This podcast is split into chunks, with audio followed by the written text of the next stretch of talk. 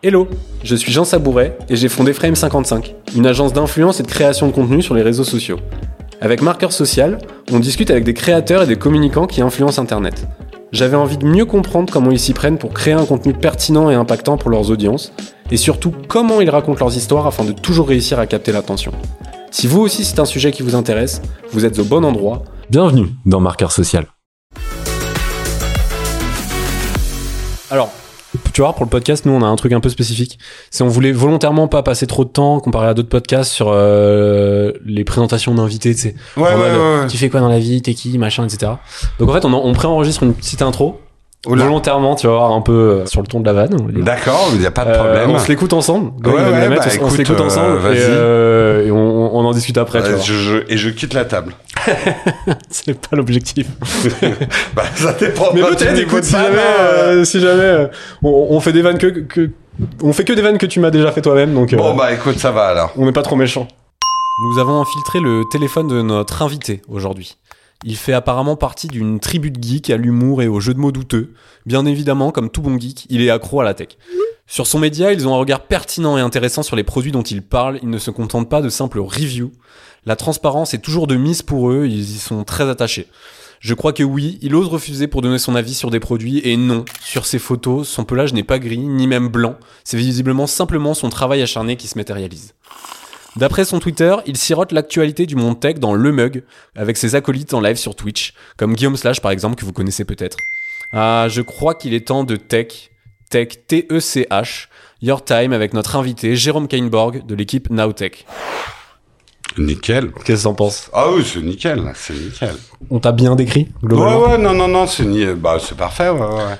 Globalement, pour expliquer toi euh, ce que, ce que, ce que tu fais, l'objectif de Nowtech, peut-être euh, au début, euh, quand tu l'as lancé, et aujourd'hui, parce que ça a certainement un peu bougé et évolué. Ah oui, ça a pas, Ça ça a pas mal bougé, évolué. euh, ouais. bon, bon, moi, je connais l'histoire Pour, pour- certains trucs, non, pas du tout. Ouais. Euh, mais euh, oui, et ça va continuer à bouger. un tout petit mot pour pour ceux qui nous écoutent. Toi, dans ton activité aujourd'hui euh, de créateur de contenu, t'as une volonté et je- on le dit dans l'intro, euh, on dit littéralement la transparence est toujours de mise pour eux. Hmm. Et ça, c'est vrai que c'est un truc dans ton contenu. Je sais pas si c'est depuis le tout tout tout début, mais en fait, moi, je crois que je l'ai toujours connu comme ça. Donc, C'est euh, un peu une obsession, parfois Ouais. trop. je- juste pour mettre le contexte pour que tout le monde comprenne bien, mais dans tes vidéos, la première image en fait de tes vidéos, c'est toujours un, un écran qui explique si t'es sponsorisé, oui, non, s'il y a des liens d'affiliation, oui ou non, euh, et euh, c'est Euh, sponsor, lien d'affiliation ou Et pré-produit. si le pro, si le produit qu'on teste a été prêté, donné, Ok. enfin on appelle ça échantillonné, Mm. euh, ou si on l'a acheté nous-mêmes. Ok, voilà. Donc euh, toi, toujours été, enfin, t'as toujours été mis un, énorme point d'honneur. Et je pense que c'est un, des points que ta communauté te souligne beaucoup aujourd'hui. Mais t'as toujours mis un énorme point d'honneur sur ce côté transparence de est-ce, enfin, est-ce qu'il y a une pub, pas une pub, est-ce que c'est sponsor, pas sponsor, est-ce que c'est un pré-produit, etc. Là où qu'on se le dise très honnêtement, euh, les 99% euh, autres créateurs de ton milieu, euh, c'est-à-dire euh, le milieu de la tech et de l'hardware peut-être un peu plus précisément, enfin de la tech au sens large, parce qu'en vrai toi tu parles pas que d'hardware, t'as as aussi des vidéos sur Ouais, des sujets ouais, plus larges, non. mais euh, ne le font pas. Bah, ils ne le précisent pas. Ils disent quand c'est hmm. sponsorisé, quand c'est clairement sponsorisé. Oui, bah maintenant il y a des obligations légales, mais c'est souvent traitement minimum. Et puis euh, ils vont noyer parfois un petit peu les mots. Euh, c'est genre euh, merci à telle marque d'avoir collaboré, ce qui veut rien dire dans Ouais. l'absolu, avec nous pour faire cette vidéo et hop, hop, ça passe. Mm. Euh, c'est euh, alors le paradoxe, c'est que je suis un ancien publicitaire. Donc Ouais. on pourrait dire que je suis la plus grosse raclure du monde et je cherche à entuber tout le monde. Mais euh, justement, enfin, je viens d'une époque où les influenceurs existaient pas dans le nom, mais les influenceurs ont toujours existé. Ouais. On les appelait juste pas comme ça. Toi, tu, enfin pour toi, c'était quoi l'influence avant qu'on appelle ça des influenceurs C'était euh, des gens connus, euh, des gens qui avaient une influence. On disait euh, voilà, qui, qui- c'était de la starlette, des stars de cinéma, des gens qui étaient connus dans Paris ou dans les soirées, des sportifs. des sportifs, Ouais. toute personne Moi, qui souvent, euh, ce que je donne comme exemple à, à nos clients, ou même en général, quand je parle de ce que je fais et que le terme influence parle pas, je dis, mais en fait, ça existe depuis toujours. Parce que euh, Michael Jordan qui sort les Jordan, Mais bien sûr. c'est de l'influence en fait. Mais bien sûr. C'est euh, une forme d'influence. Il y a des tonnes d'exemples comme ça de produits. euh, alors on pense souvent aux stars de cinéma, mais comme tu dis, il n'y a pas que. Il y a les sportifs et je sais que par exemple moi j'ai beaucoup travaillé dans le domaine du luxe Euh, on envoyait voilà des flacons de parfum à des gens qui étaient connus dans la nuit parisienne, pas connus euh, dans le monde, mais on savait que si elle elle portait ce parfum ou si lui portait ce parfum, euh, ça allait créer euh, à l'époque on parlait pas de buzz mais du bouche à oreille euh, sur des zones d'influence. On parlait déjà de zones d'influence, etc. Et surtout on savait aussi comment manager ces gens-là. on les payait pas ou parfois on les payait, mais parfois on lui a envoyé la bouteille de parfum un petit peu trop en retard si jamais elle n'avait pas été gentille avec la marque. On lui disait toujours qu'elle avait le droit de ce qu'elle voulait de, dire, de le porter. Mais il y a des manières, il y a des manières de manipuler les mm. influenceurs qui sont connus dans les agences depuis très très longtemps. Ouais. du coup, je veux juste qu'on revienne sur euh, ce fameux encart de transparence, etc. Pourquoi, pour toi, ça c'est indispensable? Quel est, selon toi, donc, je, je, je reprécise cet encart de euh, produits sponsor, pas sponsor, affiliation, pas affiliation, etc. Donc, cette transparence sur est-ce que t'es payé, oui, non, pour parler d'un produit, euh, enfin, pour parler d'un produit. C'est un peu réducteur comme terme. T'es pas payé pour parler d'un produit. T'es payé. Ça arrive aussi. Hein. Enfin, voilà. Ça arrive aussi. Est-ce qu'il y a un partenaire qui a financé quelque chose dedans? Et tu pousses le bouchon suffisamment loin pour dire est-ce que c'est un lien d'affiliation? C'est-à-dire que le lien d'affiliation, aujourd'hui, les gens connaissent. T'assumes complètement ce fait-là d'être 100% transparent. Bah, est-ce que c'est un truc... Enfin, déjà, pourquoi? Hmm. Première étape pourquoi ta démarche là-dessus initiale, c'est quoi? Et euh, est-ce que c'est un truc que ton audience te souligne souvent? Est-ce que tu as encore beaucoup de messages là-dessus? Parce que Alors, c'est pas quelque chose que je faisais au tout début. Ça m'est venu, je me souviens, c'était le lancement d'un smartphone Honor. Et il y avait eu un début de bad buzz, euh, puisque les gens disaient, ouais, euh, tout le monde s'est fait donner un smartphone euh, par Honor. Et euh, donc, ils sont financés puisqu'on leur a donné le smartphone. Et moi, j'ai été pris dans le lot alors qu'on me l'avait pas donné du tout. Et j'ai fait euh, fuck, j'ai pas envie, euh, j'ai pas envie d'être mis dans le panier euh, de tous les mecs qui disent pas qu'ils ont eu un téléphone gratuit. Donc, euh, bah, je vais commencer à dire exactement euh, ce qu'on me donne, ce qu'on me donne pas, si on me paye pour parler ou pas me parler. Et j'irai d'une manière générale, moi, j'aime pas qu'on me prenne pour un con, et c'est peut-être le seul leitmotiv de la chaîne. On prend pas les gens pour des cons. On, on, on vend notre cul comme n'importe qui. Euh, on a fait des vidéos sponsors, j'ai bossé pour Red Shadow Legend. Enfin, je n'ai aucune honte à avoir des sponsors. Je les choisis, mais ça, on reviendra dessus. Comment j'arrive à financièrement les choisir C'est pas toujours évident de sélectionner ces sponsors. Euh, mais euh, c'est pas parce qu'on a des sponsors qu'il faut prendre les gens pour des imbéciles. Il y a des règles dans la presse euh, de mettre un encart. Ceci est un public rédactionnel. Euh, il y a des règles qui existent dans la presse et c'est pas parce qu'on est dans le Far West de de, de l'internet et de l'influence qu'il faut prendre les gens pour des cons. Euh, là où c'est à double tranchant, c'est que bah, par exemple de mettre ce placard en début de nos vidéos, on a une chute de watch time sur les premières secondes où on met ce placard, qui en fait je me tire une balle dans le pied en faisant ça. Et surtout pour une nouvelle génération, on va dire fin millennials, début génération Z, en fait, ils en ont rien à foutre. Que tu sois sponsor ou pas sponsor. C'est dommage, euh, mais je veux pas faire mon vieux con. Mais euh, en fait, ils sont tellement habitués à voir des marques mélangées avec du contenu, puis plus c'est rigolo. Euh, euh, tu vois, j'expliquais ça l'autre jour à quelqu'un de très jeune. Il me disait Villebrequin, c'est génial parce qu'ils font des pubs qui font rire. Je leur dis ouais mais justement alors j'ai rien à reprocher à Villebrequin mais du coup t'arrives plus trop à identifier que c'est une pub. Ta résistance anti-publicitaire, genre je regarde une pub, elle tombe. Donc quelque part de mélanger autant la pub avec le contenu, c'est un peu manipulatoire. Euh, je pense pas que Villebrequin cherche à manipuler, mais à vouloir faire passer la pilule de la pub de manière de plus en plus transparente, il y a aussi un danger c'est que la pub du coup elle devient euh, elle devient sous-marine elle devient invisible et là elle devient manipulatrice. Et ça c'est mon expérience de la pub. La pub peut être manipulatrice euh, elle peut être suggestive et ne pas avertir les gens de ce qu'elle est en train de faire. Euh, les gens qui croient que la pub les conditionne pas désolé les gars mais encore plus ceux qui croient ne pas être conditionnés par la pub sont conditionnés par parfois des choses qui touchent à l'inconscient et de dissimuler ou de faire passer de plus en plus la pilule de la pub sans informer, pour moi, c'est la limite que la pub ne doit pas franchir. Elle devient manipulatrice euh, elle touche euh, au psyché des gens. Mais à partir du moment où, bah, tu citais Villebrequin par exemple, mais à partir du moment où quelqu'un comme Villebrequin euh, assume complètement le fait que c'est une pub, parce qu'ils le disent que c'est une pub, hein, ils, ils arrivent pas en disant, hey, en fait, machin. Ils disent que c'est une pub, juste, ils le font de manière, c'est leur format et c'est comme ça qu'ils l'ont trouvé, euh, enfin, qu'ils le font aujourd'hui, ils le font à chaque fois. Mais ils le disent tout en, tout en Alors, Ça, tu, pas tu remarqueras qu'ils n'emploient jamais, et personne d'ailleurs, même pas moi, n'u- n'utilise le mot pub. Non, Parce sponsor. que il y a, et voilà, sponsor. Mais c'est déjà une manière de faire passer les pilules.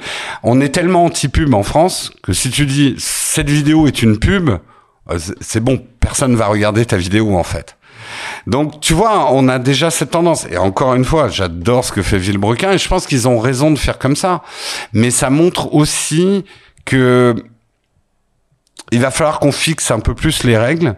La pub doit être qualifiée comme publicité parce que n'importe quel individu euh, doit avoir aussi une réaction de défiance. Attention, c'est une publicité. Là, c'est pas un sketch, c'est pas une information euh, euh, de journaliste qu'on me donne sur le produit.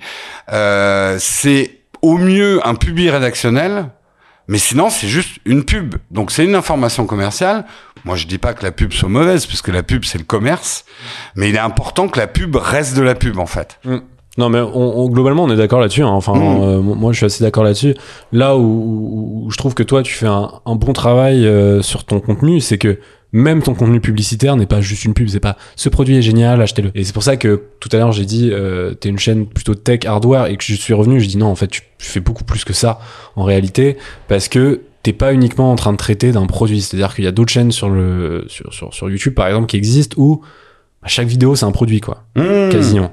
Euh, toi, tu vas te poser des questions d'usage, tu vas te poser des questions de mécanique autour de... Donc, te définir comme une chaîne tech produit, je trouve ça un peu euh, Bah, limitant- que, limité par rapport à la réalité de ce que tu Euh, fais. Après, il faut se donner peut-être un nom et voilà. Ouais, Euh, je, je reviendrai sur le positionnement qu'on est en train de changer. Hein, tu vas voir, on, va, on- on- ça va, ça va te permettre une, une- une bonne transition. La force de ton contenu chez toi aujourd'hui, pour moi, c'est justement ce que je viens d'exposer. Mais alors déjà, est-ce que pour toi c'est quelque chose de différent? Et surtout, aujourd'hui, quel est ton, toi, ton processus de création? Je sais que tu es un grand adepte de- des mind maps. Et, ah euh, ouais, ça, ça a pour- tellement pour- pour changé la, ma vie. la structure des idées, etc. Mais aujourd'hui, comment tu et en fait, on, on- va aborder aussi un sujet qu'on a un peu abordé avec avec euh, Micode euh, dans l'épisode précédent. C'est comment tu construis ta vidéo pour pas juste tomber dans un je te dis quelque chose, je te montre quelque chose, je te dis quelque chose, je te montre quelque chose. Hmm. Tu vas avoir un storytelling qui est pertinent. Mais du coup, première question, c'est euh, aujourd'hui comment tu construis toi ton contenu pour réussir à, à- garder ce côté captivant, et intéressant et euh, Bah, euh, ça vient de plusieurs choses. Mine de rien, l'âge a aussi des avantages. C'est que des révolutions tech, j'en suis pas à ma première. On m'a vendu de la, ré- de, de la révolution depuis longtemps. Et tu sais que ces révolutions sont pas. Donc, je suis moins émerveillé. Tu vois le côté, waouh, un nouvel iPhone. Ouais, c'est bon. On a eu euh, le nouveau Windows. En... Enfin, tu vois des trucs qui, le marketing va te vendre, ça va changer ta vie. Tu vas être tellement plus heureux avec ça.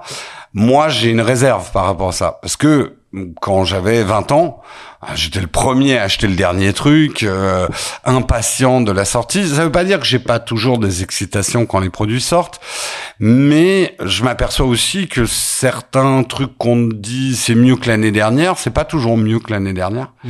Euh, et puisque il y avait l'année dernière, est toujours très bien, donc c'est Mm. pas forcément. euh, on va y revenir à ça. Ouais. Et euh, bah, bah, je reviendrai justement d'un nouveau truc qui devient fort chez nous et qu'on est en train de développer, justement un, un nouveau rapport à la tech, euh, qui je pense est la quintessence de ça. Euh, moi, je, je suis toujours émerveilleux des trouvailles. Aujourd'hui, si on prend par exemple les smartphones, les progrès de modèle en modèle et d'année en année, euh, ça devient de moins en moins excitant. Euh, maintenant, c'est un produit presque banal, le smartphone. Donc l'excitation de la tech, elle est de moins en moins quand même dans les produits, elle est plus déjà dans les usages. Moi, je trouve. Il n'y a pas une technologie euh, folle. La VR, la R, on attend toujours de voir vraiment une application concrète.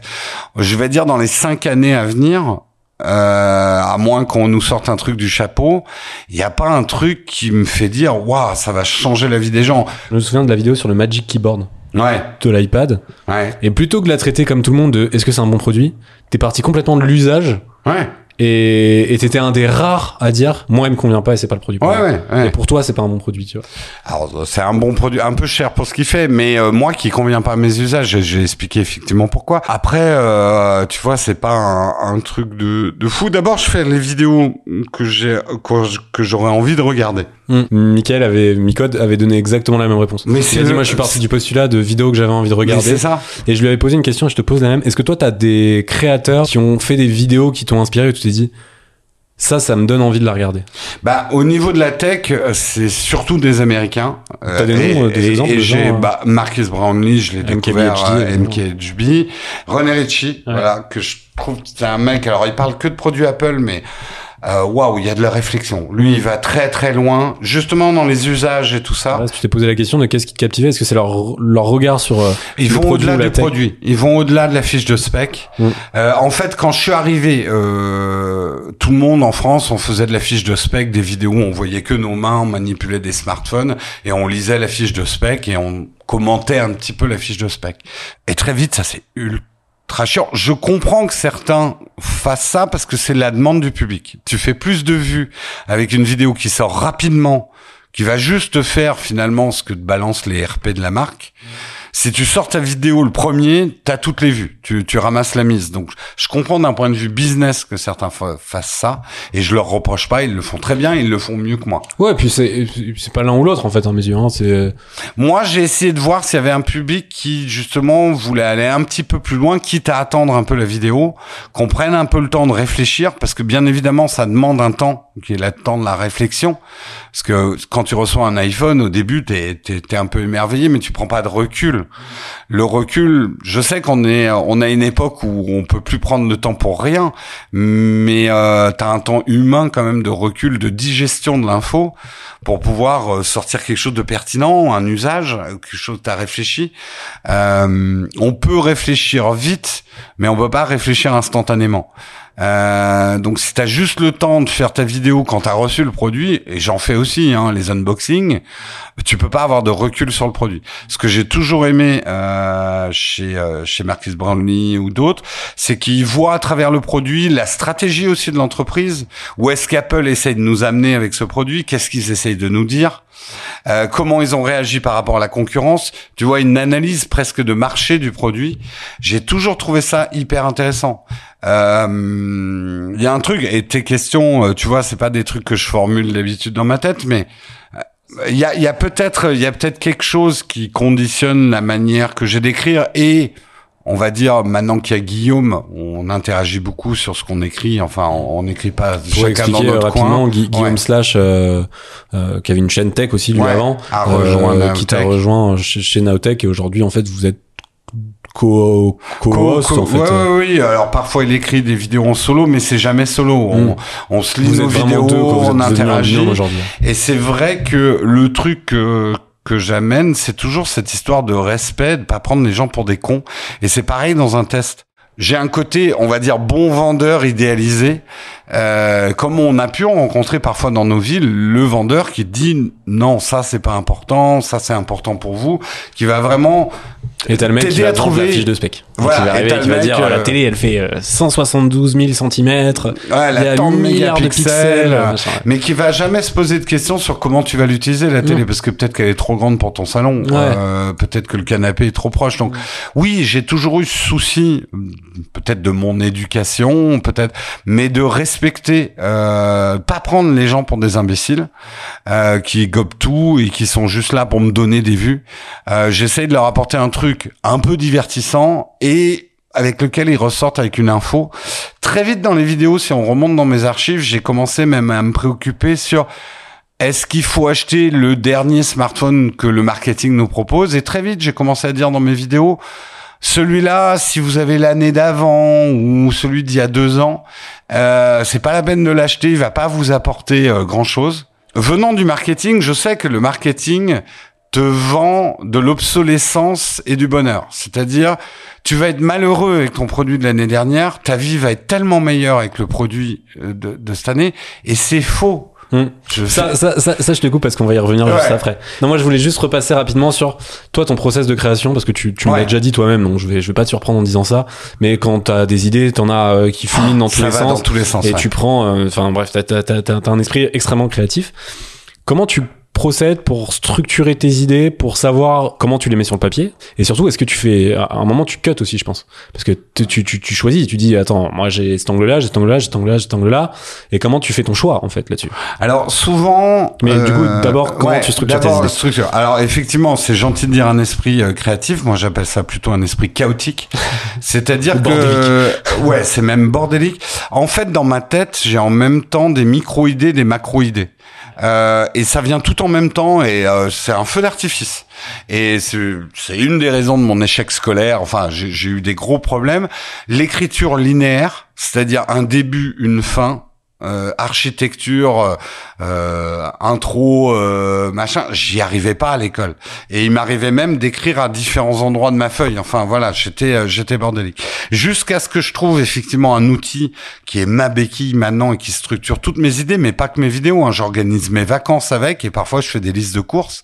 C'est le mind mapping. Le mind mapping te permet de jeter toutes tes idées qui vont être juste euh, embranchées entre elles, mais de manière chaotique. Ce qu'on appelle aussi une carte heuristique. Euh, en fait, c'est une carte heuristique. Et donc, ça te permet de jeter tes macros-idées, tes mini-idées et tes, tes idées de structure générale au même niveau. Et de les structurer après. Mais au moins, t'as tout. T'as tout ce que t'avais dans la tête, t'arrives à le jeter. euh, et moi, j'appelle ça le poulpe. Euh, la phase poulpe, j'ai un arbre avec, je sais pas, euh, 200 branches, euh, tout au même niveau. Donc, Et le après, petit- tu les hiérarchises. voilà, le petit jeu de mots que j'ai bien aimé, que j'ai trouvé pendant ma douche, jusqu'à la grande pensée sur la stratégie d'Apple sur l'iPhone, tout est au même niveau.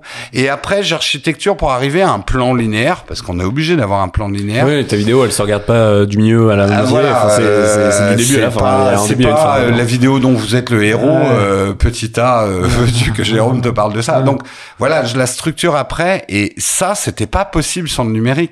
À l'époque où on avait que du papier, c'est si on voit les mecs dans les trucs d'enquête avec la pelote de laine, tu Ouais. sais, où tu relis le criminel avec Ouais. le machin. Mais c'est un peu ça en fait, une Ouais. carte heuristique. C'est créer des des Finalement, t'arrives, tu fais une carte des liaisons que t'as dans ton cerveau. Alors ça fait peur, euh, mais certains esprits, dont le mien, en fait, ont fourmi d'idées, mais on a beaucoup de mal à les structurer. Cet outil me permet de structurer ma vidéo. C'est vrai que maintenant, je m'efforce de jeter des choses. Avant, j'avais du mal à jeter des choses. Et donc, au- Ouais. juste aujourd- aujourd'hui, du coup, t'as, pour, pour reprendre le, le process dans l'ordre, tu, tu drops toutes tes idées, Ouais. tu les hiérarchises en macro, micro, etc. Ouais. Est-ce que tu essaies de les mettre déjà dans un ordre à ce moment-là ou pas? Oui. Euh, alors parce que j'ai de l'expérience maintenant. Euh, en gros, euh, je sais quelles sont les grosses branches et les petites branches. Euh, donc en fait, l'ordre à identifier plus facilement L'ordre petit en fait. à petit. Euh, Hmm. Parfois, je vais commencer par la conclusion. Souvent, d'ailleurs, je commence par la conclusion parce que finalement, dans le storytelling, qu'est-ce que je veux que les gens euh, pensent en ressortant de cette vidéo? Donc, la conclusion est hyper importante. Maintenant, on va travailler de plus en plus les intros parce que c'est quelque chose où je suis encore trop faible dans le storytelling. On n'accroche pas assez les gens en début de vidéo. Euh, nous, c'est pour ça qu'on n'a pas euh, non plus des, des, des audiences de folie. Donc, on a des, j'ai des progrès à faire là-dessus sur sur le début, comment euh, comment catcher. Sur la fin aussi, parce qu'aujourd'hui, on fait un peu des fins à l'ancienne, euh, bouclées, euh, et en fait, notre watch time dégringole. Donc, on va travailler. voilà, je suis absolument pas contre les nouvelles manières d'écriture, j'observe beaucoup ce que font des nouvelles générations sur YouTube. En même en termes d'écriture, j'ai beaucoup à apprendre. On est un petit peu à l'ancienne. C'est des choses qu'on veut changer d'ailleurs, euh, probablement à partir de la rentrée. On est en train de travailler là-dessus. Euh, mais euh, globalement, oui, c'est ça. Mon, mon plan naît petit à petit. Et euh, il m'arrive parfois, à- en plein tournage, et ça c'est l'avantage du mind mapping, de pouvoir inverser des idées. Comme tout est fluide dans ce genre d'arbre et que tu peux placer la branche où tu veux, je me dis là c'est plus fort de mettre cette idée à cet endroit-là. Donc mon plan reste question, mobile. Voilà. Ouais. Ça, c'est aussi la difficulté entre passer de quelque chose d'écrit à l'oral. Je travaille sans prompteur. Je n'écris que des notions de phrases. J'écris jamais mon texte à 100%. Euh, mais euh, T'écris c'est- des angles, des, des, des angles, des bullet points, ce qu'on appelait Ouais. autrefois des bullet points, enfin On des points. encore des bullet points. Ouais, ça on dit encore Ouais, bullet ouais, points. t'es pas si vieux. hein. Ouais, je sais pas. Parfois je dis bullet point, on me regarde avec des grands yeux. Moi, je l'utilise aussi, mais Ouais. peut-être que je vieillis aussi. Eh mais oui, peut-être ça, hein, aussi, hein. je crois que c'est encore bien d'actualité. En fait, euh, tu commences à vieillir quand il commence à dire des mots que tu comprends pas, quoi. Ouais, j'ai- j'aime bien ce côté quand même de pouvoir toujours retoucher euh, euh, le plan parce que le langage parlé est quelque chose de vivant. Euh, je suis pas quelqu'un de littéraire euh, capable de réciter. euh, tu vois, je prends un, un créateur comme Léo Duff qui écrit à la perfection, c'est ciselé, il a les punchlines qu'il faut. On sent que c'est très rédigé, peut-être pas, hein, peut-être que c'est c'est un génie. Je pense. Mais je pense qu'il y a un- une forme de rédaction à laquelle moi j'arriverai jamais. J'ai besoin d'un peu d'improvisation. Je suis meilleur à l'oral mais qu'à est-ce que est-ce que c'est ton, enfin, tu vois, un Léo Duff, c'est son style? Oui. Chacun son style. Tu Ah vois. mais bien sûr. Non mais, Mais, euh, je, je cherche, je ferai jamais gens qui du. sont bons et il y en a. Mais ce que je veux dire, c'est que je, je, sa rédaction et son flow, c'est presque à la virgule près. Il y a un rythme euh, dans, dans ce qu'il dit. Moi, j'ai un langage plus parlé Mm.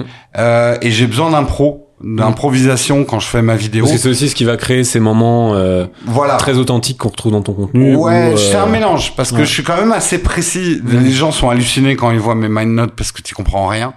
Euh, j'ai un mélange. Il y a certains trucs, je suis très précis dans l'écriture, mais jamais dans la structure de la phrase. Euh, D'ailleurs, quand j'ai du mal, parce que je suis dyslexique, il faut le savoir, euh, c'est un comble, mais euh, je suis quelqu'un qui souffre de dyslexie. Quand je bute sur une phrase, je refais la phrase dans un autre ordre, c'est un moyen d'avancer. Euh, moi, si je suis trop bloqué sur un texte, je bute et je m'arrête, quoi. Donc, euh, bah voilà, j'ai- je me suis constitué avec mes handicaps. euh, c'est les, mes petites le- béquilles c'est et les voilà. manières que t'as trouvé, mais c'est très bien. hein. De toute façon, je, je pense qu'en vrai, tout le monde, enfin, tout le monde fait ça d'une manière ou d'une autre. On s'adapte. tout le monde s'adapte à ses défauts et les, les, les contourne ou en tout cas trouve des passerelles pour réussir à les, à les surpasser et à continuer Bah, d'aller vers là le- où tu allais. Le truc le plus hallucinant sur les défauts et on s'adapte, toute une période de ma vie où je bossais dans la pub, il y a quasiment pas de photos de moi. Je détestais ma voix comme tout le monde, mais à un point, je pouvais pas m'écouter. Et alors me voir dans une vidéo, mais je me cachais, tu pour vois. finir créateur de contenu sur YouTube, c'est. Et ma mes trois premières vidéos, je le dis aujourd'hui, j'étais complètement bourré. Hein, Mm. euh, et, et on faisait ça comme des potaches euh, en se disant, tout- personne va regarder ça, on s'en fout, quoi. Ouais. Et c'est presque une forme de thérapie pour moi parce que je déteste toujours autant ma voix, j'aime pas me regarder, je ne, je, mais il y a une forme thérapeutique. Et je le dis pour certaines personnes qui osent pas se lancer en se disant je suis nul. N'oubliez pas que ça peut être une thérapie aussi pour vous. intéressant. Conseil à prendre en tout cas. Pour revenir sur le sur le, le ta mind map, etc. C'est quoi la source, par exemple, quand tu parles des raccourcis Mac que tu utilises tous les jours, tu vois? Tu vas pas juste dire, bon bah voilà des raccourcis, c'est pas une vidéo tuto, tu vas pas juste donner des raccourcis. Non, tu ouais. vas expliquer l'usage qu'il y a derrière, euh, comment ça peut servir, etc. Comment ça te fait gagner du temps, etc., etc. Comment t'en viens là en fait? Tu te dis juste tiens, on va faire une vidéo euh, sur euh, sur les raccourcis. Donc en fait, tu parles peut-être tu parles peut-être de l'usage et après comment t'en arrives à trouver cette mécanique qui fait que tu te retrouves pas à faire un tuto juste d'usage en fait? Bah alors déjà spécifiquement parce que ça c'est nos dernières vidéos, des astuces et des Mm. trucs qui ressemblent à du tuto. Hein. Ouais. Et moi je trouve le tuto c'est très bien. J'ai appris Mmh, des tonnes de choses tuto, sur mais en YouTube. réel, c'est pas qu'un tuto. Mais alors ça, ça vient de Take Your Time, mais si tu veux, on en parlera tout à l'heure. En fait, moi, je voulais pas non plus partir dans un discours euh, écolo, euh, culpabilisant. Euh, la tech, ça pollue, même si c'est vrai. Mais c'est surtout que on utilise mal la tech qu'on a, on l'utilise jamais à fond. Et parfois, rien que de découvrir des raccourcis clavier, c'est ce que je dis en début de vidéo. Souvent, le marketing vous dit qu'acheter un ordinateur neuf vous fera gagner des secondes. Moi, je vais vous apprendre des raccourcis clavier qui vont vous faire gagner des minutes et vous aurez pas besoin de racheter du matériel. Donc c'est ma façon à moi d'apporter à l'édifice. Si on apprend aux gens à mieux exploiter la technologie qu'ils ont déjà, ça baissera leur envie de cette quête de, de du bonheur inaccessible, de l'achat perpétuel, euh, le, le rocher de Sisyphe du capitalisme qui fait croire que le bonheur est dans ton prochain achat. Le bonheur est dans la maîtrise de ce que tu as et de découvrir des nouveaux skills, des nouveaux talents et des nouveaux trucs que tu peux faire. Et ça, j'en suis intimement persuadé. Donc, c'est aborder euh, le tuto par ce nouvel angle. Mm. Donc, Euh, je, te, je, te, je te coupe deux secondes, mais du coup, ça fait parfait, parfait transit vers euh, Take Your Time. Take Your Time aujourd'hui, c'est tech, donc T-E-C-H, on, on l'a dit dans l'intro, mais tech T-E-C-H, Your Time, Mm. euh, qui est évidemment un jeu de mots, comme tu sais si bien les faire, qui est J'en ai des, beaucoup des très ratés. hein. qui est euh, qui est un label aujourd'hui que tu as lancé. Alors tu, tu vas nous expliquer un peu ce que c'est, et ce que tu veux en faire, mais qui concilie deux choses qui paraissent assez inconciliables au début, qui est être youtubeur tech et euh, responsabilité euh, environnementale. Alors, c'est pas antinomique, sauf si tu veux réussir. C'est-à-dire que oui, on se tire clairement une balle dans le pied en faisant ça, parce que c'est Moi je pense pas. Moi je pense. Alors t'es souvent en train de dire que tu tires une balle dans le pied machin, mais je pense que tu tires peut-être une, balle dans le pied pour devenir euh, le maxi mainstream euh, streamer, euh, youtuber ou ce que tu veux, nouvelle génération. Mais je pense que tu te tires absolument pas une balle dans le pied dans la fidélisation de ton audience. je, je, je- moi, je pense aussi, effectivement. Je, En tout cas, Mais, moi je euh, vois moi, comme ça. moi, je parle plus du business model. Ouais. C'est-à-dire que quand tu parles d'objet tech, bien sûr, on parle pas que d'objet tech. On parle de la tech en général, parfois la tech en société, euh, Twitter, Elon Musk, etc. On n'a pas que des vidéos sur les objets tech, mais parlons des objets tech. Aujourd'hui, c'est notre cœur de business. Les sponsors, ça va être des fabricants de smartphones, d'objets tech, de trucs comme ça. Si tu leur dis, je fais un contenu où je dis aux gens de ne pas acheter votre dernier produit, euh, bah évidemment, alors il y a des manières d'amener. Nous, par exemple, on, on fait un peu chier les annonceurs en leur disant, ben, on va parler de la réparabilité de votre produit et des mises à jour. Est-ce que vous êtes bon là-dessus? Et on a refusé certains produits dont on estime que les mises à jour, c'est du foutage de gueule.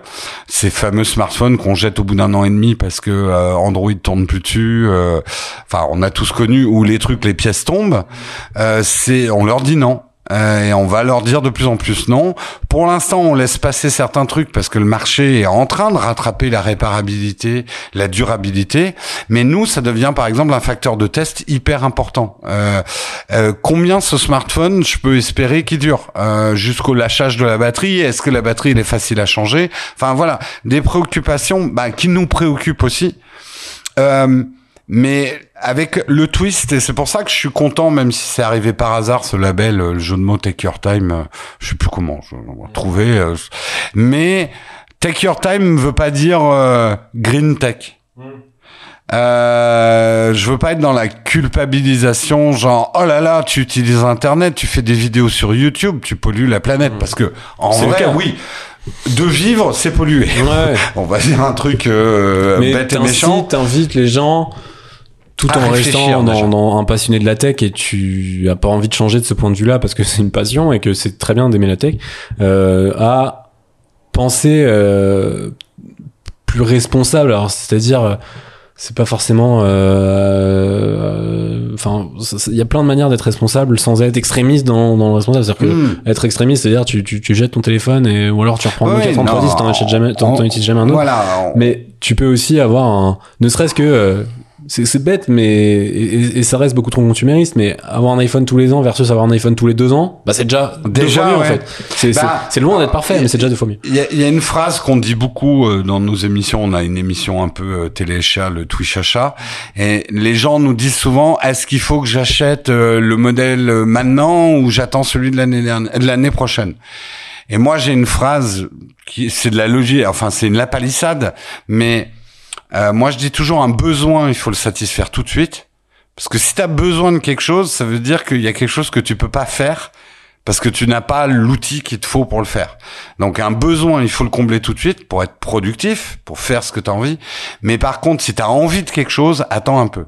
Parce que les envies, ça passe. Et c'est c'est là-dessus qu'on veut agir.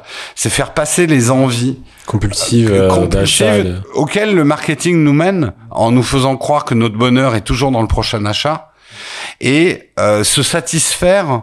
Et c'est important dans le psyché humain d'être satisfait de ce qu'on a. Et le marketing euh, nous maintient dans un état d'insatisfaction perpétuelle. C'est pas toujours la dernière tech qui est la meilleure. La meilleure tech, c'est celle qui convient à ce que tu veux faire. Et tu n'as pas changé en un an sur tes besoins ou, euh, ou rarement. Donc le smartphone qui t'a tant plu pour tes photos de vacances l'année dernière, pourquoi tu partirais pas en vacances avec cette année? Tu vas avoir la même satisfaction. Il y a juste la petite bête du marketing qui vient dans ton cerveau te dire "Eh franchement, là, si tu avais quelques mégapixels de plus ou les photos de nuit, c'est important. Putain, acheter de la lumière, arrêtez de me faire chier avec les photos de nuit." Enfin, tu vois ce que je veux dire? Il y a un moment, ça peut paraître du bon sens, mais c'est vrai que le marketing est très agressif là-dessus et nous met dans un état de oh, je suis moins bien parce que je suis plus à la pointe, j'ai pas le dernier truc. Alors certains, et à raison, vont me dire, T'as bon dos de dire ça, Jérôme. T'as tous les produits tech que tu veux, t'as les derniers produits tech, et on parle des derniers produits tech. Et je dis, vous avez raison. J'ai certainement pas choisi mon métier par hasard, mais j'ajoute à ça que avant d'être dans la tech, J'étais déjà précurseur là-dessus. Mes produits tech, je les ai gardés super longtemps. J'étais du genre à avoir mon ordinateur jusqu'à jusqu'à ce qu'il crève, euh, à faire, à essayer de faire tourner mes jeux avec des cartes graphiques qui avaient euh, 5 voire 10 ans. J'ai toujours eu cette approche-là, et c'est quelque chose, ça me fait du bien de revenir à ça. Mais c'est un peu antinomique avec notre business model. Ouais. Mais en fait, c'est un truc qui devient. Tu, tu disais, c'est euh, c'est un peu tirer une balle dans le pied d'un point de vue business model. Mais moi, je pense. Ouais, qu'au final, on va trouver d'autres clients. enfin, Je pense que t'es un des premiers à faire le bon virage là-dessus. Mm. Parce que la tech étant, d'un point de vue éco, écologie, éco-responsabilité, etc., étant un des sujets les plus regardés et clairement les plus consuméristes, etc., machin, les marques commencent à devoir réfléchir à des stratégies, trouver des choses autour de ce sujet-là et vont chercher à s'allier avec des gens qui ont déjà pris ce pli-là euh, pour pouvoir euh, justement rester crédibles dans ce sujet-là et avoir des Non, mais je, je, Mais- je, je pense aussi, et de toute façon, euh, après, nous, on veut pas, euh, il y a des marques qui nous approchent en disant, oui, on est écolo, t'achètes un smartphone, on plante un arbre. Pour moi, ça, c'est pas, c'est pas take your time. Ouais. C'est très bien de planter des arbres, mais pas, bon, bref. Mais, euh, là où je suis d'accord, et ça risque de changer profondément notre contenu, parce que c'est évident qu'un fabricant de smartphone, euh, il y en a quelques-uns. On sent que la réparabilité, ça devient important pour eux, mais nous, on aimerait bien aller dans du contenu en disant, mais euh, est-ce qu'on pourrait pas parler de votre smartphone de l'année dernière, puisqu'il était déjà très bien? Et ça, ben, c'est sûr que ça s'inscrit pas dans le calendrier marketing. Mais par contre, il y a des grands groupes, notamment groupes institutionnels, et même des grands constructeurs qui ont besoin d'un relais sur un discours responsable d'écolo, pas forcément d'écologie, mais au moins d'économie circulaire. Mm. Euh, Il y a encore beaucoup de greenwashing. Les gens ont besoin de décryptage. Mm. Euh, c'est vrai qu'il y a des marques qui ont abusé du greenwashing et qui ont fait n'importe quoi. Euh, mais oui, dans le fond, je suis d'accord avec toi. Je pense que il faut qu'on développe ça parce qu'il va y avoir une demande. On va peut-être être là un petit peu trop tôt. Euh, mais ça, C'est un grave, encore plus près mais c'est où- un problème récurrent que j'ai dans ma vie. Hein. Je, je fais partie. Il y a une phrase que je dis souvent les pionniers sont jamais des colons. Mm. Euh, euh, les pionniers, euh, bah de toute façon, c'est dans ta personnalité. Moi, j'ai souvent été un tout petit peu, en- un peu trop en avance Mm. sur les marchés. Mm. C'est pour ça que ma start, enfin la startup euh, No Watch, on s'est un peu planté, mais on était là dans les premiers. Et c'est un peu une malédiction. Ok, intéressant. Euh, ton audience sur Take Your Time aujourd'hui, toi, le, le ressenti vraiment là, je te demande de faire cet exercice de, tu, tu te prends, t'enlèves ta peau, tu mets celle de, de, de à quoi ressemblerait euh, ton audience type. Mhm. Quels ont été leurs retours là-dessus? Euh, Est-ce que ça a été pertinent pour eux, pas pertinent pour eux Et Comment est-ce qu'ils y apportent beaucoup d'importance? Ou est-ce que tu as l'impression que pour l'instant ça passe un peu sous les radars, mais en fait ça s'installe petit à petit Enfin, c'est ça, pour toi, comment, comment ça a été Alors, ressenti par ton audience? En termes d'audience, soyons clairs, euh, on fait vraiment pas des très bonnes audiences avec notre discours Take Your Time. Donc ça intéresse pas le mass market pour l'instant. Après, notre cœur de communauté, oui, nous suit là-dessus. Avec notre live le matin, c'est un discours qu'on a eu le temps d'installer. Après, il nous rate pas parce que c'est un truc. euh, quand tu fais le chevalier blanc, t'as intérêt à avoir le slip propre. Euh, c'est vrai que euh, quand tu commences à parler de responsabilité, on va te scruter. Et c'est vrai que nous, qui avons souvent les derniers produits à la mode, ils vont dire ouais, t'es gentil, Jérôme, mais est-ce que tu prendrais euh, l'iPad d'il y a trois ans, comme tu le dis dans ta vidéo? D'un certain côté, non, parce que j'ai accès à l'iPad de, de cette année.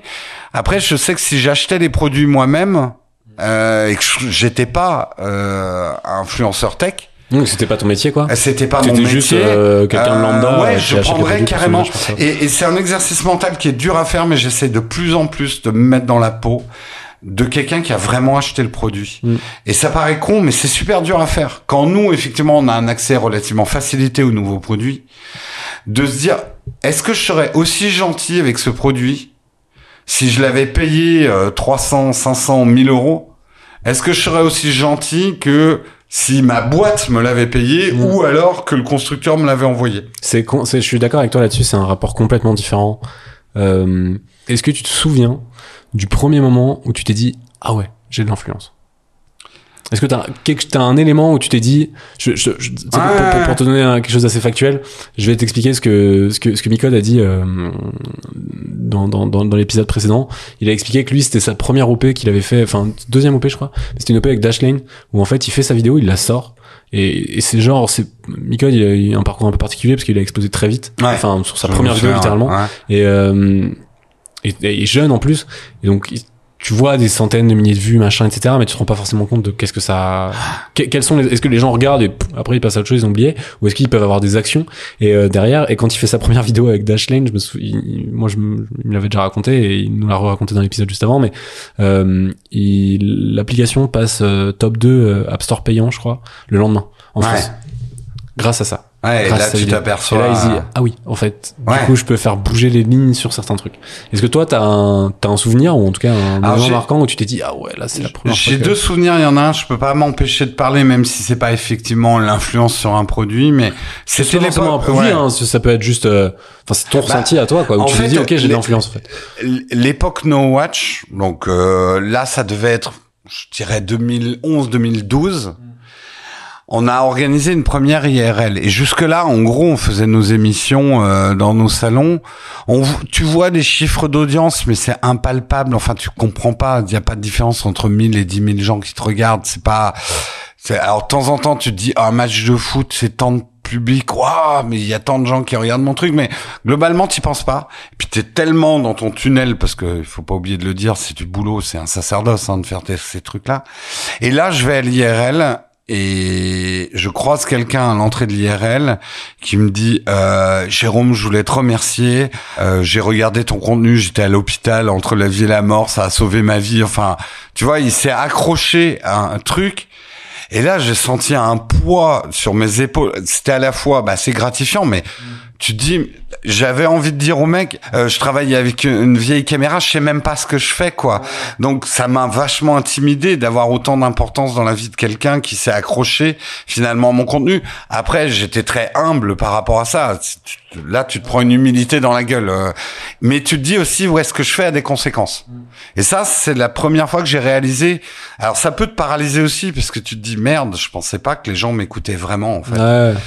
Euh, et après, oui, effectivement. Euh, euh, alors moi, j'ai jamais eu euh, euh, comme Micode une appli euh, qui Ouais, est bien montée, mais euh, ne serait-ce que euh, tu vois des moves chez Amazon ou euh, ou des trucs comme ça, tu te dis. Euh, euh, je fais notamment une vidéo sur un sur une petite lumière d'Aputure.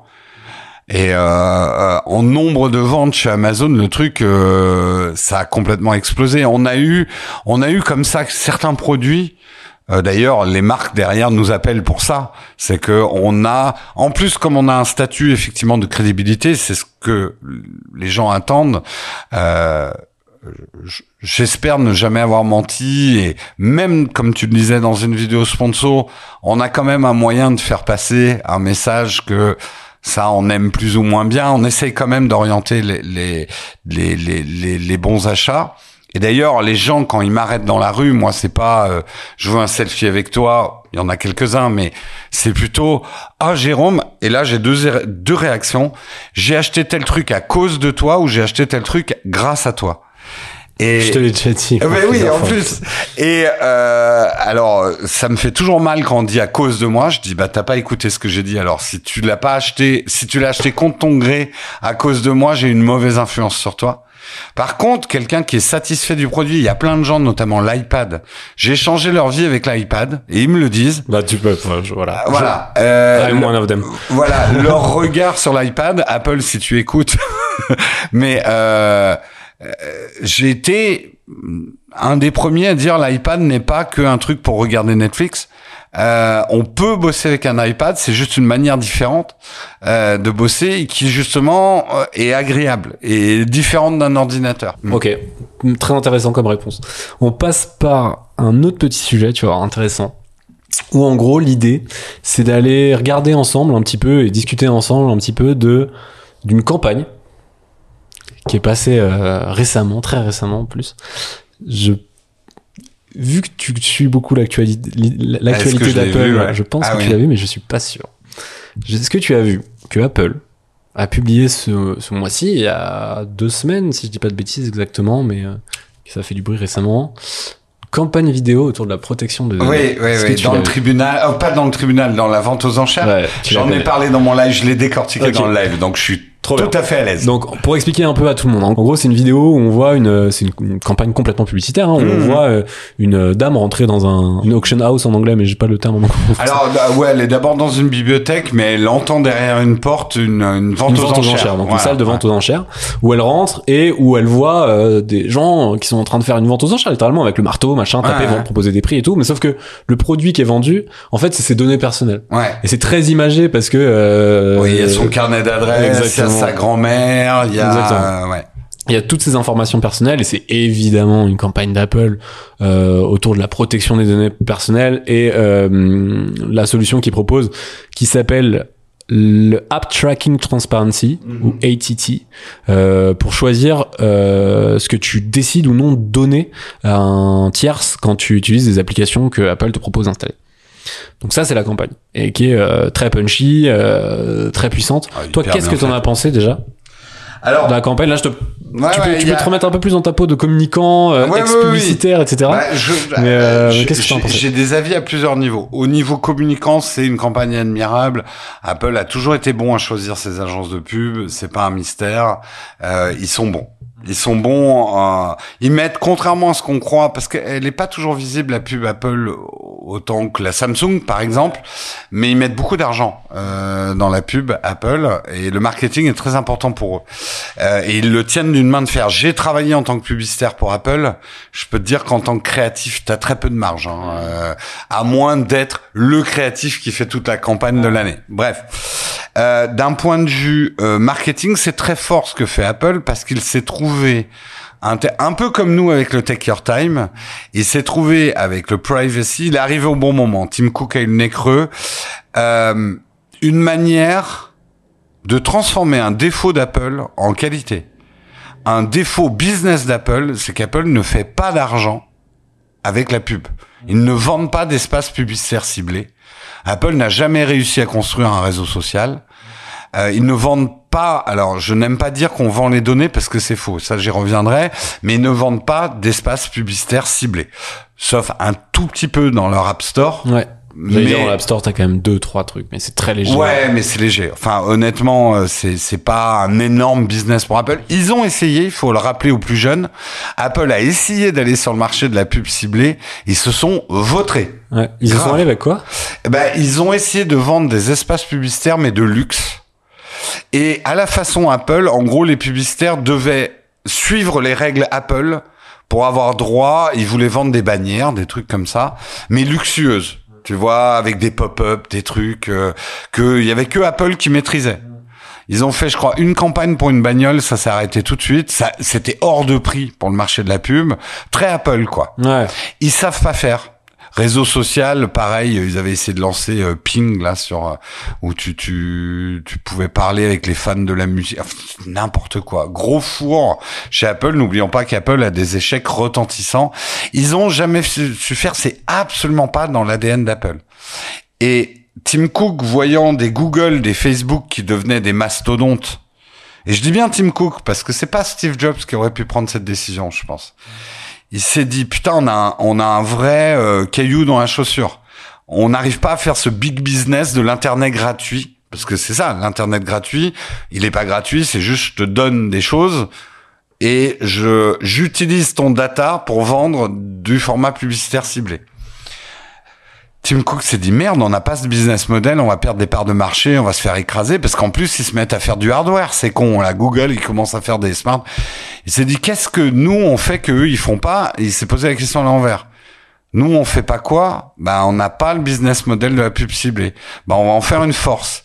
En ce moment, les gens commencent à en avoir marre de se sentir espionnés par la technologie.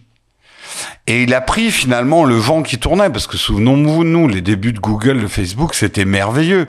On avait tout gratos pour rien. C'est toujours euh, bien hein, sous tout un tas d'aspects, mais c'est vrai que ce sujet-là, On a levé le voile, voilà. on a levé le voile là-dessus et c'est devenu voilà. un sujet Et- alors et- que ce ne l'a pas Et été Tim pendant très Cook l'a pris en fond, euh, en disant, bah, vu que nous, on sait pas faire de la pub, on va vendre le fait que nous, on n'en fait pas. Et on va en faire un argument qui justifie même que nos smartphones sont plus chers que les autres. Vous voulez de la vie privée, nous on vous la garantit. Et honnêtement, on peut lui reconnaître ça. Techniquement, il a mis les moyens. Toute personne qui s'y connaît vraiment, bien sûr c'est pas une protection à 100%. Mais Apple a relativement bien tenu sa promesse. La preuve en est la dégringolade des business models de Facebook, de Google sur les devices Apple. C'est-à-dire que oui, aujourd'hui, il y a vraiment euh, alors, si tu fais les efforts qu'il faut, ne l'oublions pas, parce que si tu installes Google sur ton iPhone, c'est foutu. Hein. T'es chez Google, t'es plus chez Apple. Mais si tu restes chez Apple, tu utilises Safari, tu utilises Mail, euh, le- le- leur truc de mail, si tu fais attention où tu crées tes adresses email et tout, Apple te garantit une bulle que tes données vont pas être utilisées euh, sur le marché publicitaire. Donc en ça, ils ont raison. Après, là où ils sont faux cul, dans cette pub, Ça allait être ma question, parce que Voilà. du coup, c'est évidemment une campagne ultra impactante, ultra pertinente, parce que dans la création vidéo, c'est. Pff, Déjà, c'est hyper bien réalisé, mais Ah ça, c'est bah Apple, oui. j'ai envie de te Ouais, dire, euh, ouais. ils, ils le font à chaque fois. À chaque fois, Bah, c'est extrêmement moyens. réalisé, hein. et ils mettent les moyens, c'est des grands réels hein, de pub hein, qui Et c'est hyper impactant parce que bah, bah tu, enfin, c'est c'est factuel quoi. Tu vois le truc, c'est matérialisé, quelque chose de très immatériel, matérialisé physiquement, etc., présenté, etc. Bah, en fait, les et pubs évidemment, Apple, t'as un mo- enfin, la Ouais. fin de la, la, la fin de la, pub, du coup, t'arrives dans un truc où euh, t'as euh, Apple qui arrive, le cadenas d'Apple qui, qui, qui, qui, qui se ferme et, euh, et en fait, euh, tous les gens qui sont en train de vendre ou d'acheter les datas, ils se vanichent, enfin, genre, ils, ils, ils finissent en poussière et ils disparaissent, quoi. Et, euh, et, et c'est évidemment très, très pertinent, etc.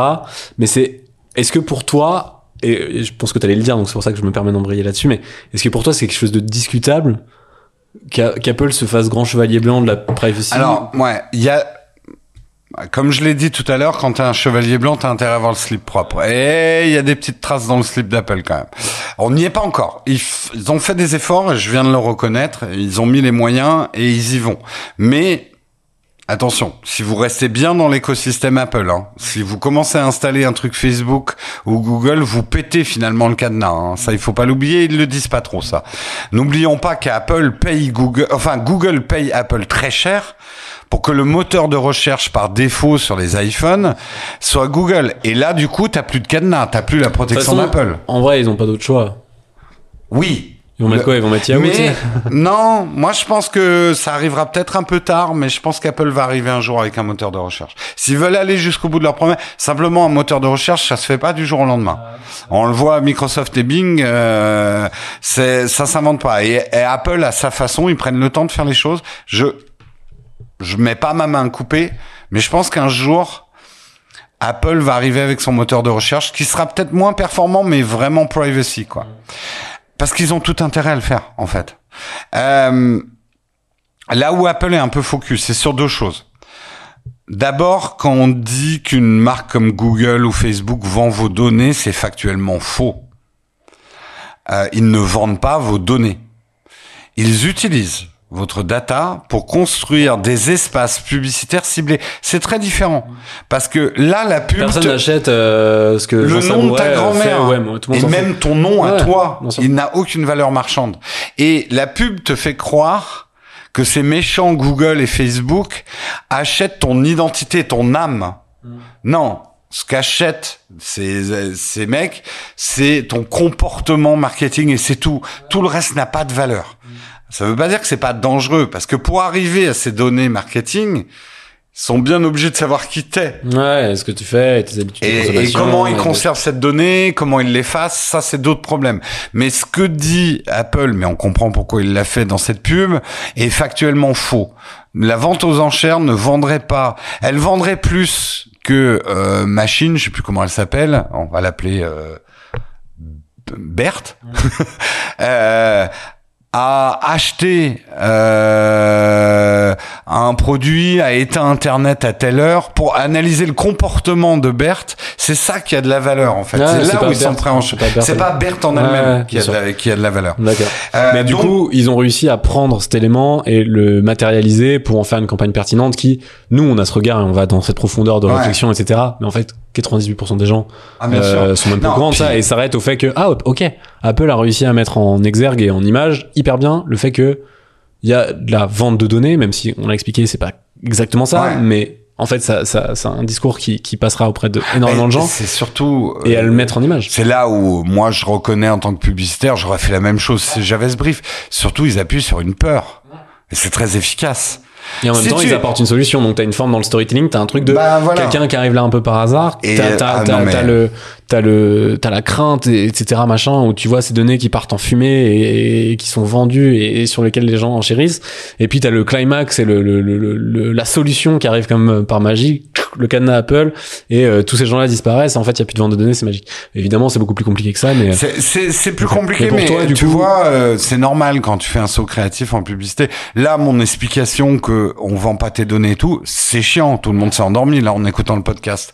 Donc tu peux pas faire ça en pub. ouais. Euh, tu peux pas, mais alors tu peux Non, mais tu mettre pas des dans astérix, t'as même pas le temps de Puis t'es obligé de, de jouer sur les peurs et les envies des gens. Là, ils jouent sur une peur. La peur de perdre qui je suis, mon histoire, c'est une peur ancestrale. C'est c'est les gens qui aiment pas être pris en photo parce qu'on a l'impression qu'on prend leur âme. Donc c'est une peur qu'on a depuis toujours, quoi. Et là, ils ont été très forts, Apple. Donc pour toi, bonne campagne. C'est une, une bonne campagne, mais d'abord, Apple n'est pas parfait sur le sujet. Il y a encore du boulot. Euh, et attention, Apple. Attention. Tu vois, on en parlait tout à l'heure. Ils vendent un petit peu d'espace publicitaire. Euh, faut qu'ils fassssent gaffe parce Mmh, que s'ils vra- si vraiment ils veulent être le chevalier blanc, ils devraient même pas vendre d'espace publicitaire sur leurs apps. Store. Tu vois, euh, à force de faire l'inquisition, tu te coupes ta propre tête. Hein. Euh, je viens d'inventer un adage, mais qui marche très bien. Euh, c'est c'est dangereux de jouer ce jeu-là trop. Ok, intéressant. Euh, très rapidement, on va passer sur un, un petit sujet euh, très court parce qu'on on, on est déjà là depuis un moment, on mine de rien. je- Ah bah ça, quand, de- euh, quand tu m'invites, le plus dur, c'est de que t'es derrière. hein. Euh, et je vais te demander d'être concis.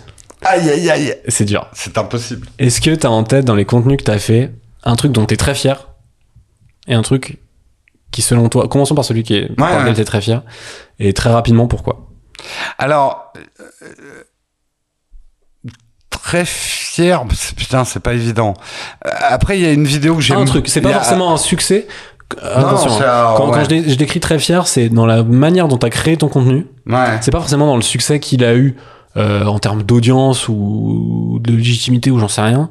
Ça peut aussi être le cas, c'est pas a- forcément le cas. Il y a une vidéo qui est très particulière pour moi. dont plus fier. Ouais, il y a une vidéo qui est assez particulière pour moi parce qu'elle était un moment de ma vie euh, un petit peu compliqué.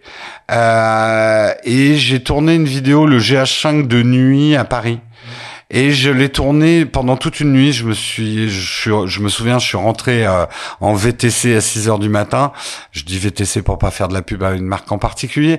Euh, et euh, j'avais commencé à 8 heures du soir et j'ai fait les de Seine pour ceux qui connaissent Paris en long et en large en pleine nuit à filmer des trucs. J'étais tout seul. Euh, cette vidéo est importante pour moi. Elle a mal vieilli. Je l'ai regardée l'autre jour. C'est pas, c'est pas top à regarder comme vidéo, donc je la conseille pas forcément. Mais ça a été un moment parce que c'était presque un, un moment aussi de recueillement pour moi. J'avais des problèmes à ce moment-là. Euh, ça m'a permis, voilà, de prendre du recul.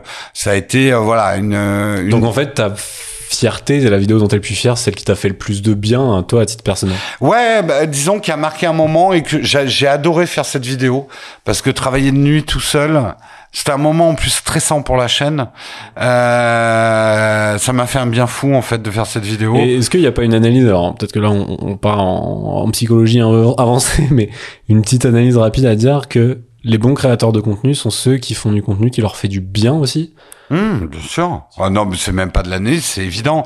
Je veux dire, tu peux pas. C'est important, je pense en tant que créateur de contenu, c'est important de se faire du bien quand tu le crées, quoi. Parce que c'est peut-être un peu le truc qui use les gens, euh, notamment dans le monde publicitaire, tu vois, c'est que tu passes ta vie à faire des contenus euh, globalement le ratio de trucs qui te fait du bien et dont t'es fier est peut-être vachement plus bas que quand t'es un créateur oui, de contenu. bah, c'est une des raisons pour lesquelles j'ai quitté le métier. Euh, même s'il y a des choses dont je suis très fier Mmh, aussi dans mon, mon Ça n'empêche pas qu'il y a des choses T'as, l'amour du travail bien fait, la satisfaction du client. euh, Mmh. J'ai eu des bons moments. Euh, mais euh, oui, t'as, t'as, t'as complètement raison. C'est pour ça que on peut accepter quand on a la liberté de le faire. Je précise que j'ai la liberté de le faire. On peut accepter de diminuer son niveau de vie. C'est ce que j'ai fait euh, pour un métier qui demande beaucoup plus de travail. Euh, parce que j'y trouve une satisfaction que je n'avais plus dans mon métier. Encore une fois, je précise que j'ai la liberté de le faire aussi. Un, parce que j'avais des économies. Euh, deux, parce que j'ai pas d'enfants et de, de j'ai pas acheté un appart, donc j'ai pas la, la, la banque à. Voilà, en gros, la prise de risque, elle était euh, mon loyer, ma bouffe, quoi. Euh, quand j'ai changé, on va dire mon niveau de vie. Mais c'est vrai que bah, ma compagne pourrait le dire. Pendant trois ans, je suis retourné en agence après la fin de No Watch parce que j'avais perdu beaucoup d'argent et j'avais besoin de renflouer. Et j'ai bien renfloué, je gagnais bien ma vie en agence, j'étais malheureux. Et je suis revenu, euh, je lui ai dit un jour, écoute, euh, je sais pas comment on va faire financièrement, mais je peux pas continuer en agence, je veux continuer ma chaîne, même si à l'époque je faisais, quand je faisais 2000 vues, c'était un carton. hein. Euh, donc ça rapportait rien. Ma chaîne, ça je m'en souviens toute ma vie, me rapportait 70 euros par mois. Et ben c'est par là, hein. Et maintenant, euh, c'est quand même vachement. Bah plus. non, c'est euh, c'est pas non plus. Non, non, c'est 80 maintenant. Non, mais c'est pas un business. Surtout que moi j'ai la fâcheuse tendance de tout réinvestir en ce moment Mm. à embaucher des gens parce que la création d'emplois est hyper important dans mon parcours. Mais euh, c'est pas c'est pas vraiment pas un business que je conseillerais pour faire de l'argent. Euh, vous faites surtout pas avoir Il y par a plein les de manières de faire beaucoup plus d'argent. ah ouais et Après, en a- travaillant beaucoup moins surtout. Oui, et en et- travaillant beaucoup moins. Et il y a, y, a, y a beaucoup. Après, t'as évidemment deux trois histoires de euh, très jeunes youtubeurs euh, très très très très suivis, qui ont gagné beaucoup beaucoup beaucoup beaucoup d'argent. Ah mais qui- bien sûr, mais ça, Mais mais, pour moi, tu, pour, tu as euh, presque plus de chances de réussir à faire fortune dans la musique et dans la chanson que sur YouTube ou dans le monde de l'influenceur. Je vais être honnête là-dessus statistiquement, et alors que c'est très dur hein, dans la musique ou dans, dans les de percer et de faire vraiment fortune, je pense que c'est presque plus dur sur YouTube qu'en étant chanteur. Ok. Euh, et du coup, deuxième question. Le contraire, c'est est-ce qu'il y a un truc, un contenu où tu t'es dit, tu l'as sorti, tu peut-être que tu doutais ou tu doutais pas au moment de le sortir, mais après coup, tu t'es dit, celui-là, j'ai pas réussi ce que je voulais faire. Alors soit parce que ça a été mal réussi, euh, mal, mal réussi, mal reçu, pardon, par ton audience. Soit parce que toi, t'avais pas du tout de satisfaction. au- En fait, t'as, t'as, t'as loupé ton message. Tu voulais parler A et t'as fini par parler B et en fait, tu t'en es pas rendu compte et c'est, un, un échec. Et en fait, par la pression de devoir sortir un contenu ou devoir machin, bah, tu l'as quand même lâché et tu te dis merde. En Ah, fait, Il y a toujours des circonstances. est-ce, que, est-ce qu'il y en a un. Et encore une fois, quel que soit, c'est ta raison. C'est, pas. désolé, euh, je vais pas être concis, il y en a deux. mais je vais les faire vite.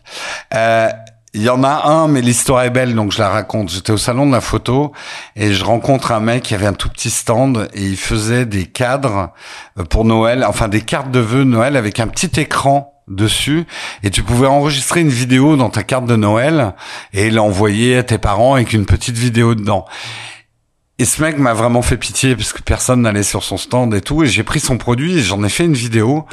Et je me suis fait tomber dessus parce que le- dans le genre produit pas écolo, Oui, et puis euh, euh, gadgetissime, et gadgetissime et pas solide et l'image était dégueulasse. Tu dois avoir un, un hall complet au CES de produits comme ça. Ah ouais, et j'avoue que je l'ai fait parce que j'ai un peu pris pitié de ce mec avec son et je le regrette. Et je, je crois non, je crois qu'on l'a enlevé de la chaîne. Et il y en a une autre que j'ai enlevé de la chaîne. Euh, C'était une marque française. Je me suis fait avoir par le côté français. Euh, marque française, mais en fait c'était du produit badgé euh, qui venait euh, de Chine. Mais ça a emballé en France, quoi. Euh, Voilà, je ne donnerai pas leur nom, euh, mais Qui faisait quoi comme produit euh, Sans- clavier souris euh, euh, plutôt gamer voilà donc les pas. plus pertinents vont peut-être trouver Ouais, moi je l'ai pas, mais c'est pas et euh, et Honnêtement, les produits, quand je les ai eus, ça, ça m'a fait réfléchir à si j'avais acheté le produit, comment je réagirais. Tu vois, j'ai eu les produits, on me les a envoyés gratos. J'étais pas payé du tout à l'époque. De toute façon, euh, il n'y avait pas de, de, de paiement pour la chaîne. Puis je prenais pas les sponsors.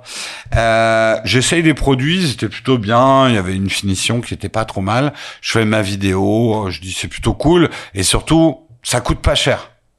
Et deux mois après, euh, j'ai mes touches qui commencent à s'effacer. Euh, je voyais même plus les lettres.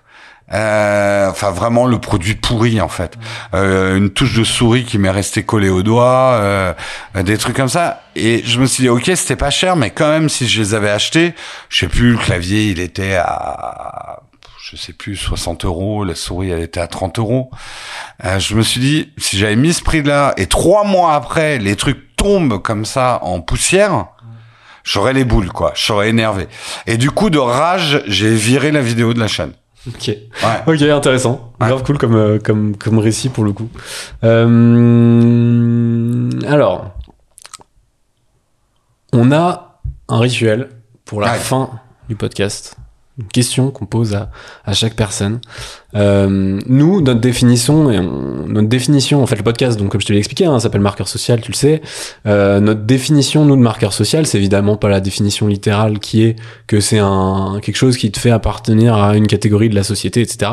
Nous, notre définition de marqueur social, c'est acte créatif qui lie un créateur à sa communauté. Mhm. Euh, et, on, et notre question euh, récurrente qu'on Ouais. pose à chaque invité, c'est euh, pour toi, déjà, quel est l'acte, quel est le marqueur social du coup? Et c'est pour toi, quelle est la dernière chose que tu, que tu as fait, dit ou filmé qui a vraiment marqué ta communauté? Quel a, donc, quel a été ton dernier marqueur social ou le truc, tu te dis, là, j'ai posé une, une brique, j'ai posé un, un pion euh, là-dessus?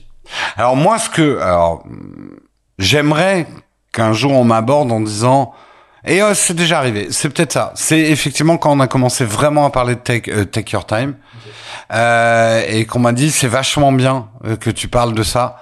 Euh, je sais qu'on est moins regardé, ça se voit dans tes audiences et tout, mais c'est vachement bien ce que tu fais et, et que des gens aient compris ce que ce qu'on voulait faire avec euh, Take Your Time, justement pas être dans le discours culpabilisant et que c'est important pour eux. Donc, on va dire qu'on n'y est pas encore, mais j'aimerais que ça soit mon marqueur social. ouais. C'est en train de devenir.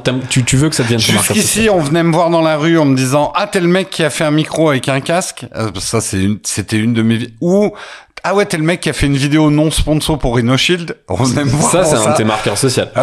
Clairement. Ah oui, ça, oui. c'est un de tes marqueurs sociaux. Pour moi, si je peux t'en donner, en tout cas, moi, ceux qui ont été pour moi tes marqueurs sociaux, sociaux, du coup, Ouais. euh, c'est euh, Rhino Shield. Ouais. La vidéo, euh, t'es quand même le seul type à l'époque où absolument la terre entière fait des vidéos sponsorisées avec Rhino Shield qui fait euh, vidéo coq Rhino Shield non sponsorisé entre parenthèses. Et je pense que ce non sponsorisé, il a cassé, bon, il a clairement cassé YouTube. c'est, la, c'est la vidéo la plus vue de la chaîne.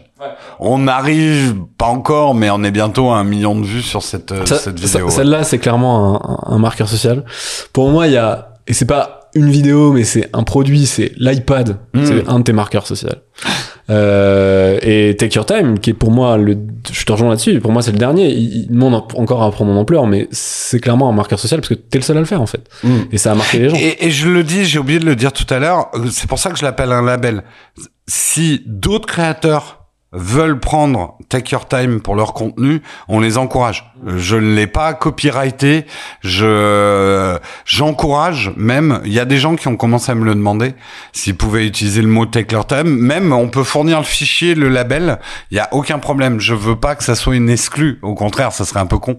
Et bien, sur, Ouais. euh, c'est, en tout cas, c'est, c'est, moi, je trouve ça vachement pertinent d'essayer de le partager et de, de, de faire quelque chose de plus large et de, d'inviter les autres à le faire. Je sais pas si ça arrivera tout de suite, mais en tout Mm. cas, t'as la démarche de le faire et je trouve ça hyper cool. Et on, on verra, peut-être que les gens se le réapproprieront, euh, à leur bon, manière. après, Mais, tant euh, que- mais en tant tout cas, qu'ils en parlent, même s'ils changent le nom, Mmh, euh, ça, je m'en fous. Mais sachez-le, en tout cas, si vous voulez avoir un discours dans ce sens-là dans la tech, euh, je, je le dis, il est open source.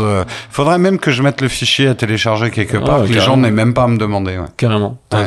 Mais merci beaucoup, en tout cas. Eh ben, merci de m'avoir reçu. Merci à Grégoire qui a préparé aussi, qui m'a aidé à préparer cet épisode et qui, qui le monte, etc. et qui fait, qui, qui, qui fait Ah, globalement, on, a, on a rempli le disque dur, là, t'as du boulot. hein. globalement, qui fait tous les, tout- qui prépare tout avec moi, euh, et il fait une grosse partie du travail dessus. Donc merci beaucoup à lui. Et euh, rendez-vous du coup dans deux semaines pour le prochain épisode, parce qu'on publie toutes les deux semaines. Et, euh, et Le voilà. rythme, c'est important. le rythme, c'est vraiment la récurrence. Récurrence, exactement. Merci beaucoup, Jérôme. Eh ben, merci à toi. Merci. Merci d'avoir écouté ce podcast. S'il vous a plu, je vous invite à laisser une note de 5 étoiles. N'hésitez pas à écouter les épisodes précédents. À bientôt dans Marqueur Social.